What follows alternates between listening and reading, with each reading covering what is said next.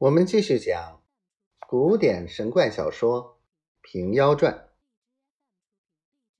那员外听得，思忖道：“推的时果是仙化了，只怕未必如此。”先生见他沉吟，便道：“员外如若不信，且留话在此，今夜试看，明日来领当价。”员外道。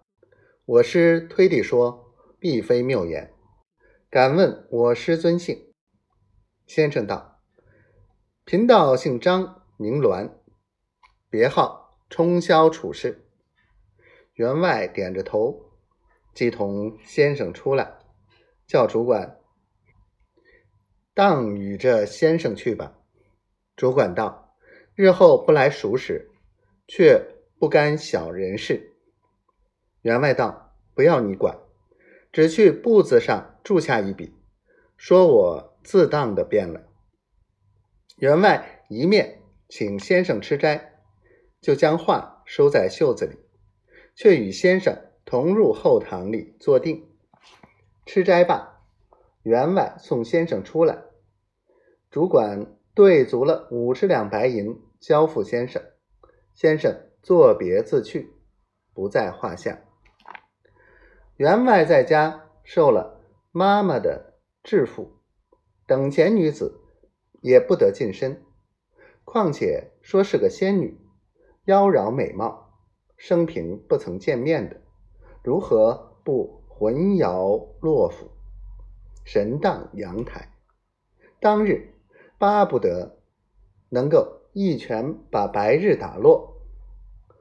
楼上立地催他起鼓。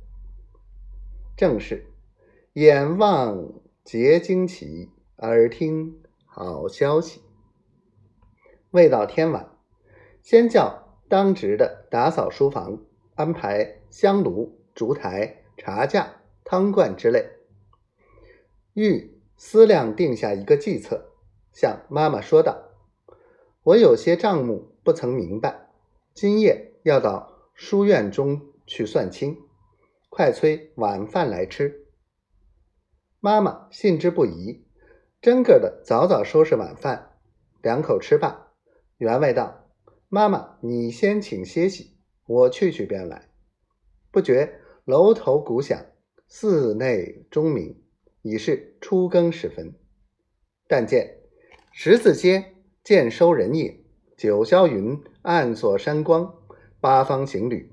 向东家各队分期，七点明星看北斗高垂半侧，六伯呼炉月下，无非侠客九人。五经秦宋灯前，尽是才人学士。四面鼓声催月色，三分寒气透重围。两支画烛香归尽，一点禅灯。佛愿清。